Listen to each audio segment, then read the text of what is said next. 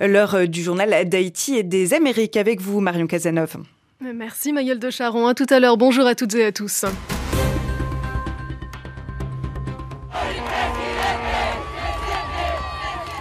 Vous l'entendez, la joie au Chili, des sympathisants de Gabriel Boric, le député de gauche, a remporté hier soir l'élection présidentielle, un scrutin déjà historique. Il devient le plus jeune président du pays à 35 ans et la participation bat des records. Nous recevons aujourd'hui pour en parler l'historien spécialiste de l'Amérique latine, Olivier Compagnon. Dans sa revue de presse, Marie Normand reviendra également sur ce retour de la gauche au pouvoir au Chili, mais aussi sur la défection d'un sénateur démocrate qui refuse encore et toujours de valider le gigantesque plan d'investissement du président Biden. Et puis, aujourd'hui, dans le journal de l'Outre-mer, Tessa Groman, vous nous emmènerez à la frontière entre la Guyane et le Brésil. Oui Marion, après 22 mois de fermeture, le pont de l'Oyapock qui sépare les deux pays est de nouveau ouvert du lundi au samedi. Et on vous retrouve en fin d'édition. À tout à l'heure Tessa. RFI, la radio del mundo. On entendait dans les titres ces scènes de liesse à Santiago. C'était hier soir après la victoire de Gabriel Boric, le député à la tête d'une vaste coalition de gauche allant du centre-gauche au communiste a été élu président avec près de 56% des suffrages. Il bat ainsi le candidat de l'extrême droite nostalgique de l'ère Pinochet, José Antonio Cast. Une victoire euh, triomphante avec une, une, participation record aussi, on en reparlera. Les électeurs ont donc choisi d'approfondir les réformes sociales avec ce candidat euh, qui porte un projet d'État-providence. Euh, cela deux ans après un soulèvement historique contre les inégalités sociales et alors que le pays rédige en ce moment une nouvelle constitution qui pourrait remplacer le texte actuel hérité de la dictature. Reportage à Santiago de notre correspondante Justine Fontaine. À 22h passées, Gabriel Boric a dû enjamber les barrières au milieu de la foule pour rejoindre la scène installée en centre-ville avant de saluer le public en langue autochtone. Au micro, il confirme ses promesses de réforme sociale dans la santé, l'éducation, les retraites des domaines entièrement ou partiellement privatisés sous la dictature. Nous ne voulons pas qu'il continue de faire de nos retraites un business et nous allons défendre un système public autonome à but non lucratif et sans fonds de pension privés. Il veut passer d'un système de retraite par capitalisation à un système mixte et plus généralement avancer du néolibéralisme vers un État-providence. Rosa Ahumada, 65 ans, est venue fêter euh, la victoire de son candidat à Santiago. C'est l'opportunité d'aller vers la nouvelle constitution et de changer notre pays, car le Chili est beaucoup trop inégalitaire. Les injustices sont trop grandes. Au Chili, 1% de la population, les plus riches, perçoit près d'un tiers des revenus du pays. Mais Gabriel Boric n'aura pas la tâche facile. Le Parlement est très fragmenté et la croissance s'annonce faible l'année prochaine. Justine Fontaine, Santiago, RFI. Bonjour Marie Normand. Bonjour. Et Gabriel Boric est bien sûr à la une de l'ensemble de la presse chilienne aujourd'hui. Oui, avec presque toujours la, même photo hein, sur laquelle il apparaît sous une pluie de confettis juste après l'annonce de sa victoire. Pour la Tercera, c'est une nouvelle génération qui entre à la Moneda, le siège de la présidence du Chili. L'ancien leader étudiant de 35 ans et le plus jeune président élu, mais aussi celui qui obtient le meilleur vote de l'histoire, note El Diario de Atacama, région dans laquelle Gabriel Boric a même obtenu 65% des voix. La Tercera explique ce succès notamment par euh, l'augmentation qualifiée de gigantesque du taux de participation, un chiffre qui ne figurait dans aucun calcul, aucun sondage. Plus de 8 300 000 personnes se sont rendues aux urnes, alors que pendant des décennies, les 8 millions de voix ont été le saint graal de la politique chilienne. Cette barrière semblait même infranchissable, euh, continue ce journal. Cette victoire, elle fait aussi bien sûr euh, les gros titres dans l'ensemble du continent, avec cette nouvelle présidence de gauche en Amérique latine. Reviendra sûrement avec notre invité. Une première au Chili depuis 48 ans, euh, souligne Clarine. Le Chili euh, note encore l'Universal en Colombie qui partage désormais les mêmes couleurs que l'Argentine, la Bolivie, le Honduras, le Mexique ou encore le Pérou. Et on vous retrouve euh, pour la suite de votre revue de presse dans un instant, Marie Normand. Mais d'abord, accueillons Olivier Compagnon. Bonjour. Bonjour. Et vous êtes professeur d'histoire contemporaine à l'Institut des hautes études de l'Amérique latine. Tout d'abord, est-ce que la victoire de Gabriel Boric est une surprise, sachant que José Antonio Cast était en tête au premier tour? Oui, je crois que c'est une relative surprise si on repart de l'arithmétique que l'on pouvait faire à l'issue du premier tour, puisque euh, Cast avait euh, presque 28% des voix au premier tour, et on pouvait légitimement penser que les 25% qui s'étaient portés soit sur Sitchell, l'héritier de Piñera en quelque sorte, soit sur Franco Parisi, qui était une sorte d'outsider libéral, hein, euh, allaient se reporter sur, sur la candidature de Boric. Et en l'occurrence, d'une part, on sait déjà, sous réserve d'analyse plus fine, dans les jours qui viennent, que le report des voix euh, qui étaient allées au premier tour à Parisi s'est moyennement fait, et on le voit très bien par exemple dans la province d'Antofagasta, où Parisi avait gagné, et c'est Boric qui gagne au second tour. Mais surtout, euh, Marie Normand l'a dit, euh, le phénomène qui a fait pencher la balance, sans aucun doute, c'est cette participation extrêmement élevée, puisque ce sont 1 200 000 électeurs en plus qui se sont déplacés au second tour par rapport au premier tour. Autrement dit, euh, Boric a eu, avec une campagne de terrain très efficace, la capacité de faire sortir euh, des classes populaires, d'une part, et ça s'est vu hier hein, sur le terrain, avec des files hallucinantes euh, devant les stations de bus pour aller au bureau de vote le plus proche, et aussi probablement, là encore il faudra attendre quelques jours pour des analyses plus fines, des jeunes qui, euh, au fond, ne participaient pas euh, au ronron de l'alternance gestionnaire, en gros, qui avait lieu depuis le début de la transition alors justement, comment est-ce que euh, Gabriel Boric a pu convaincre euh, les indécis à se déplacer? Qu'est-ce qui a le plus séduit les, électeurs dans cet entre-deux tours Qu'est-ce qui a été crucial? D'abord, je pense qu'il y a quand même une fonction de repoussoir de caste, hein. c'est-à-dire que c'est quand même quelqu'un qui, euh, outre le fait que c'est un nostalgique explicite des années Pinochet, donc de l'ordre militaire. Euh, c'est aussi quelqu'un qui est violemment xénophobe, hein, avec euh, toutes ces. Il, a fait ressurgir une sorte de vieille xénophobie historique anti-bolivienne, notamment avec l'idée de son fossé, etc. Et puis contre les migrants vénézuéliens. Et puis d'autre part, il était quand même complètement en rupture avec un certain nombre d'aspirations à la modernisation de secteurs sociaux importants aujourd'hui au Chili. Par exemple, ses positions sur l'avortement. Hein. Euh, aucun avortement, y compris en cas de viol, ont manifestement voilà, joué disons, dans la, volonté de, le repousser.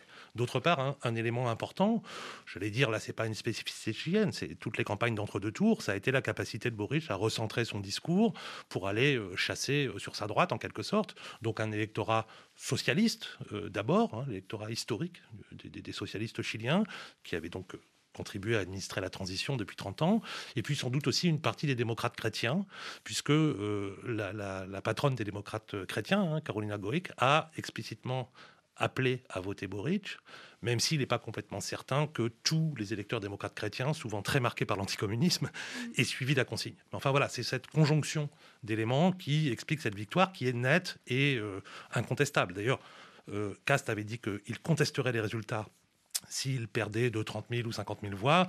Hier, il n'a même pas discuté. Il n'a même pas discuté. Hein, il y a un million de voix d'écart. Hum, et euh, est-ce que, est que justement Boric euh, va, tendre la main aux Chiliens qui ont voté Cast On a vu déjà euh, qu'il s'est longuement entretenu avec José Antonio Cast, il l'a aussi salué lors de sa victoire.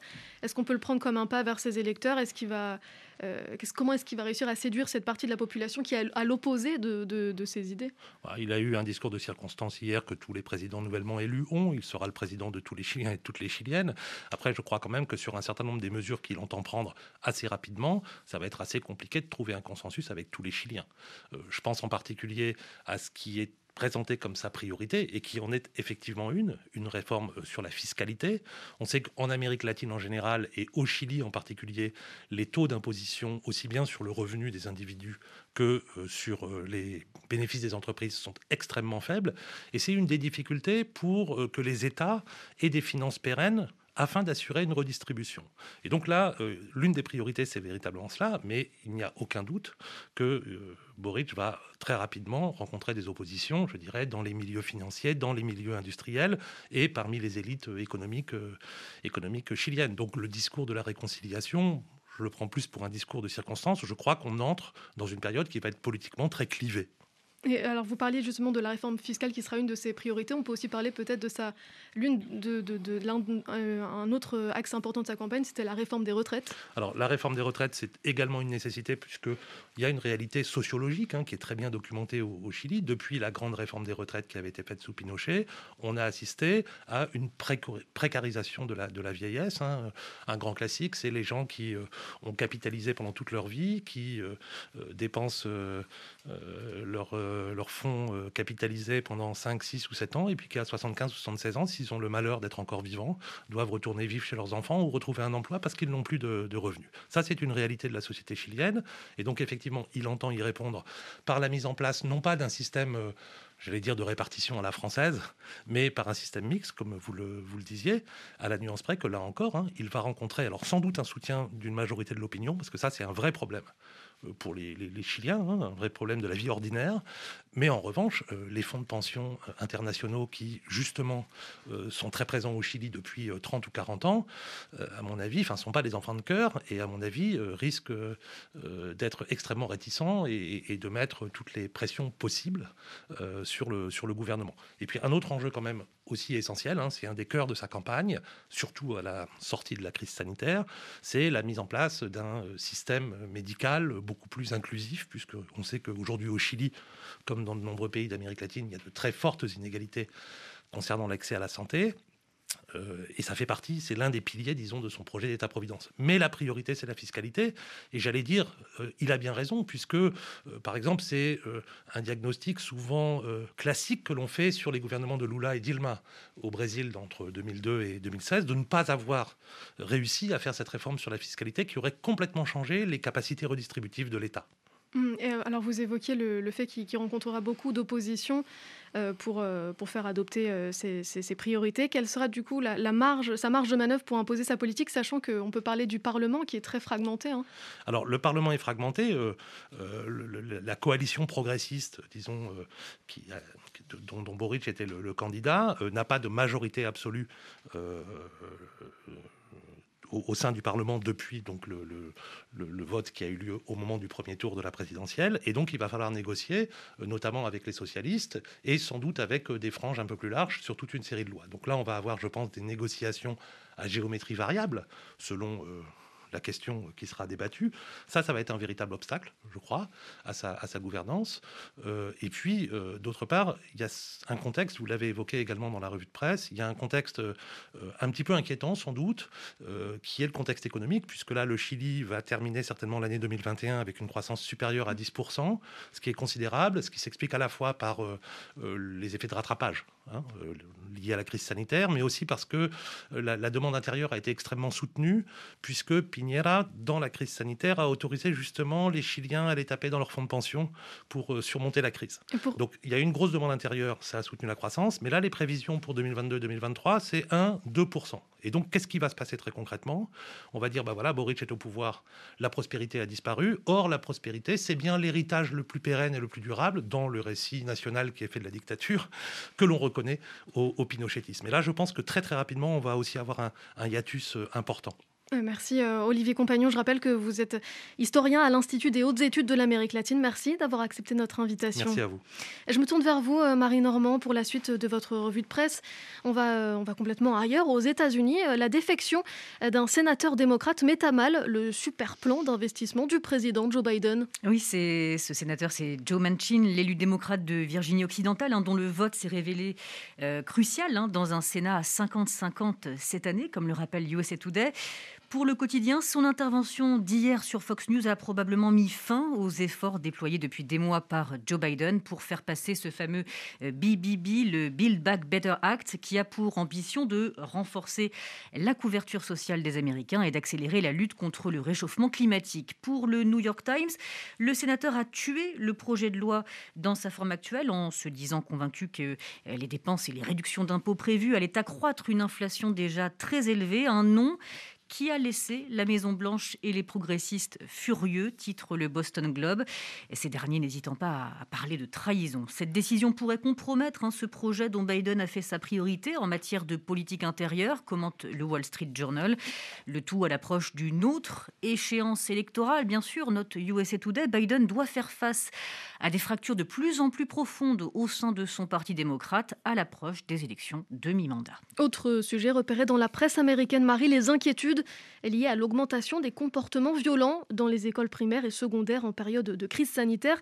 De nombreux incidents ont été enregistrés depuis que les élèves sont de retour à l'école. Oui, sujet à lire dans le Chicago Tribune aujourd'hui qui détaille les mesures prises par des établissements de l'Illinois, euh, de cette enseignante en école primaire qui choisit de porter des protèges tibias pour parer les coups de pied de ses élèves jusqu'à l'installation de portiques détecteurs de métaux dans les lycées.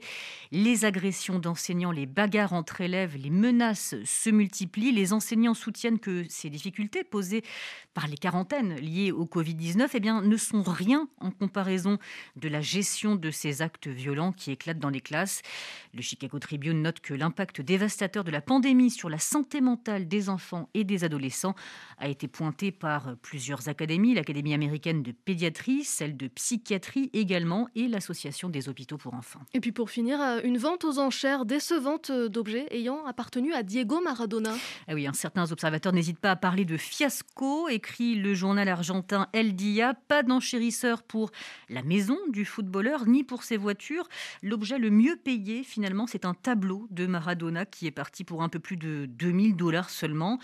Euh, chapeau, casquette offerte des mains du président vénézuélien Nicolas Maduro ou encore maillot porté lors d'un match. La vente n'a récolté en tout que 26 000 dollars très en dessous donc de ce qu'espéraient les héritiers de Diego Maradona. Merci Marie Normand, c'était la revue de presse des Amériques.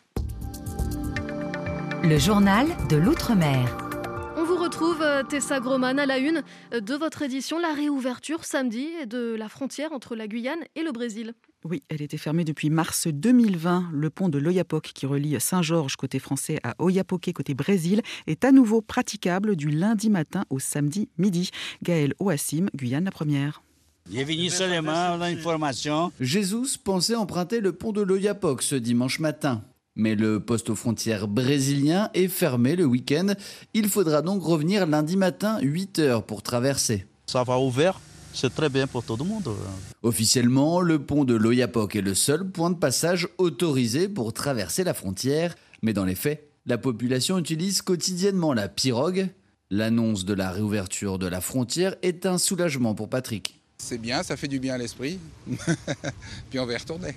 Voilà, faut nous lâcher un peu et puis il faut un peu que l'économie de l'Oyapock fonctionne aussi, donc euh, c'est très bien. En période de crise, la frontière est fermée aux personnes, mais pas aux biens. Maria et Clovis, qui ont une entreprise de fabrication de jus de de l'autre côté de la frontière, pouvaient faire transiter leurs matières premières par le pont. Maria de Souza, d'Açaí do Brésil. C'est plus facile en passant par le pont. Comme ça, j'aurais pas beaucoup de dépenses pour payer la pirogue. C'est là. On va directement. Fermée officiellement pendant 22 mois, la plus longue frontière terrestre de France, une frontière très perméable, rouvre, sans que cela ne semble changer grand-chose au quotidien des habitants. Jusque-là épargnée, la petite île des Saintes en Guadeloupe est désormais touchée par le Covid. Une vingtaine de personnes seraient contaminées par le virus. 150 habitants ont été testés. Toutes les manifestations publiques y sont interdites jusqu'à la fin de l'année. Toujours en Guadeloupe, une pétition circule dénonçant les actes de violence contre le personnel du centre hospitalier. Elle a été signée par un collectif d'artistes, d'enseignants, de journalistes et d'universitaires. La semaine dernière, le bureau du directeur de l'hôpital a été caillassé et depuis plusieurs semaines, les salariés du CHU subissent des insultes des menaces et même des agressions physiques. Tout cela dans un contexte de défiance face à l'obligation vaccinale pour le personnel soignant. Direction la Martinique qui se prépare aux fêtes de fin d'année. Ce week-end, plus d'une tonne de viande de cochon créole d'origine 100% antillaise a été écoulée lors du marché du parc naturel de l'île. Un approvisionnement en vue du repas de Noël, bien sûr. Les réactions de quelques clients recueillis par Delphine Bèze. C'est de la viande locale, purement locale, donc euh, je soutiens la production locale. Quelle est votre impression? Alors la, viande est très tendre. En plus, elle a été bien préparée, elle est un peu épicée. Très très bon. Mais je découvre, c'est bien bon, bien assaisonné, bien relevé. Le cochon créole euh, a une alimentation saine. Donc c'est pour cela qu'aujourd'hui, je suis venue acheter du cochon créole et déguster le bon cochon créole de Martinique. Et pour s'associer à l'esprit de Noël, le préfet de Martinique a décidé de lever le couvre-feu dans la nuit du 24 au 25 décembre, mais il restera en vigueur le reste des vacances de 20h à 5h du matin. Merci Tessa Groman, c'était euh, le journal de l'Outre-mer. Ainsi s'achève cette édition du journal d'Haïti et des Amériques. On se retrouve demain à la même heure, 13h10, euh, temps universel. D'ici là, vous pouvez nous retrouver euh, à toute heure sur notre site rfi.fr. Suivez-nous aussi sur Twitter, at RFI Amérique au pluriel. Très bonne journée sur RFI. Tous les jours, accent